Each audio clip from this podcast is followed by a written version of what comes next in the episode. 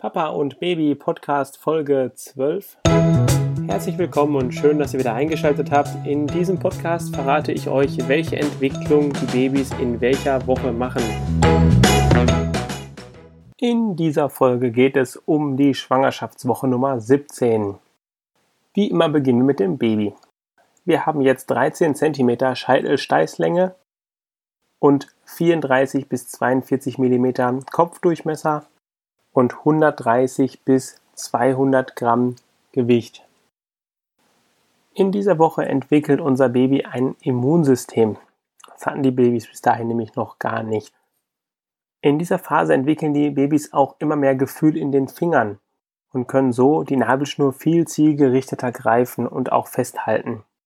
Wenn eure Frauen eine Lieblingsentspannungsmusik haben, dann sollten sie diese jetzt vermehrt hören denn das überträgt sich aufs Kind und das Kind wird später auch beruhigt, wenn die Frau dann diese Beruhigungsmusik wieder hört. Ab dieser Woche können Babys sowas nämlich wahrnehmen und sich irgendwie merken. Das Baby hört generell jetzt viel mehr, was so ums herum passiert. Und zwar hört es sogar viel mehr selbst als die Mutter. Denn die Mutter hört ja ihre eigenen Darmgeräusche, naja, zumindest meistens nicht, und den Herzschlag nicht. Die Babys hören den natürlich sehr deutlich, da sie ja direkt drunter sitzen. Den Penis eines Babys oder eines Jungen könnte man jetzt auf dem Ultraschall ja erkennen, also auch schon ein bisschen länger. Die Hoden allerdings nicht, weil die bleiben bis kurz vor Ende der Schwangerschaft in der Bauchhöhle. Bei Mädchen kann es hingegen ganz anders aussehen, da sieht man die Schamlippen nämlich eigentlich nicht und man kann nur die Klitoris erkennen. Deswegen gibt es da manchmal Fehldiagnosen, wenn es um die Geschlechtsbestimmung per Ultraschallbild geht. Im Inneren der weiblichen Babys also in den zukünftigen Mädchen, lagern dann bereits einige Millionen unreife Eizellen. Diese reifen aber erst in der Pubertät wirklich heran und dann wird ja jeden Monat eine Eizelle auf den Weg durch den Einleiter gehen. Wer hier gerne mehr wissen möchte, der hört sich am besten die Folge 1 nochmal an. Das Baby hat übrigens 300 Knochen. Ein Erwachsener hat genau 206. Die verschwinden aber nicht irgendwie, sondern die wachsen einfach zusammen. Bestes Beispiel ist da der Schädel. Ich weiß gar nicht genau, wie viel Knochen der besteht. Ich glaube aus sieben. Und der Erwachsenenschädel hat halt zwei. Aber den ganzen Schädel und den Unterkiefer. Kommen wir zur Mutter. Viele Frauen, aber auch uns Männer, kommen jetzt schon mal Zweifel, ob das alles auch hinter zu schaffen ist. Kurz erwähnt habe ich das ja schon in der letzten Folge. Ein Tipp, um sich Mut zu machen, fragt in eurem Freundeskreis andere Paare, die Kinder haben, ob ihr euch das Kind mal leihen könnt. Das klingt jetzt vielleicht ein bisschen verrückt, aber das klappt schon. Also ich meine jetzt auch nicht für länger, sondern einfach nur mal so eine Runde ums Haus zu gehen. Und wenn dann alles gut läuft, dann kann man das ja immer weiter ausweiten. Vielleicht dann hinterher sogar mal kleinere Ausflüge, eure bekannten Freunde das mitmachen. Aber so bekommt ihr auf jeden Fall mal ein Gefühl dafür, wie das ist, mit dem, mit dem Kind halt unterwegs zu sein, welche Verpflichtungen das auch mit sich bringt und an was man alles denken muss. Und eure Freunde, Bekannte, die haben dann einfach mal ein bisschen Freizeit. Das ist ja auch nicht verkehrt. Und ihr werdet das merken, selbst wenn jemand kommt und das Kind mal 10 Minuten bespaßt, das ist toll. Ja, wenn man einfach mal 10 Minuten durchatmen kann, vielleicht mal einen Kaffee trinken kann ohne ein Kind, ist dann auch mal schön. Wenn ihr sowas nicht habt oder es nicht geht, mit den, mit den Babys oder den Kindern oder eure Freunde da vielleicht nicht kompatibel genug sind, dann verbringt einfach Zeit mit denen gemeinsam, dass ihr halt erlebt, was die alles machen und machen müssen. Die Frauen sollten in dieser Zeit jetzt übrigens auch beginnen, die Bauchhaut zu pflegen und zu schützen. Das beugt Schwangerschaftsstreifen vor und die will ja keine Frau so wirklich gerne haben.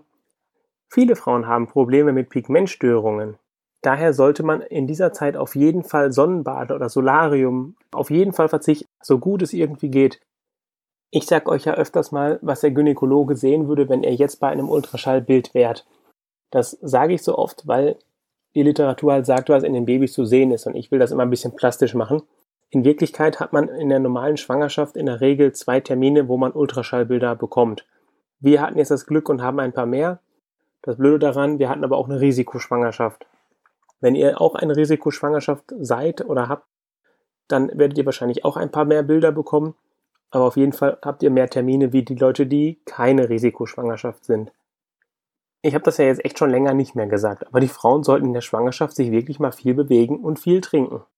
Das beugt Verstopfungen vor. Das habe ich jetzt gerade erst gelesen.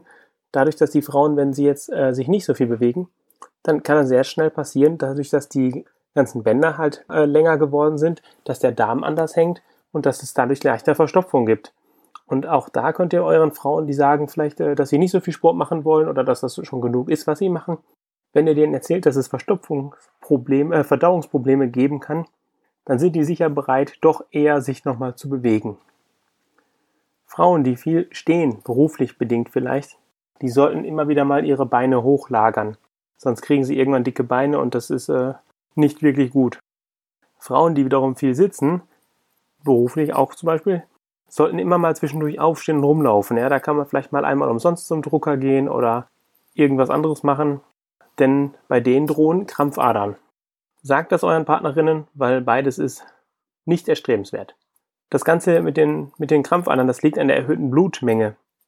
Und die ähm, Beine sind dann halt der tiefste Punkt. Dadurch läuft das ganze Blut dahin und drückt einfach rein. Und dadurch werden die Venen irgendwann immer dicker.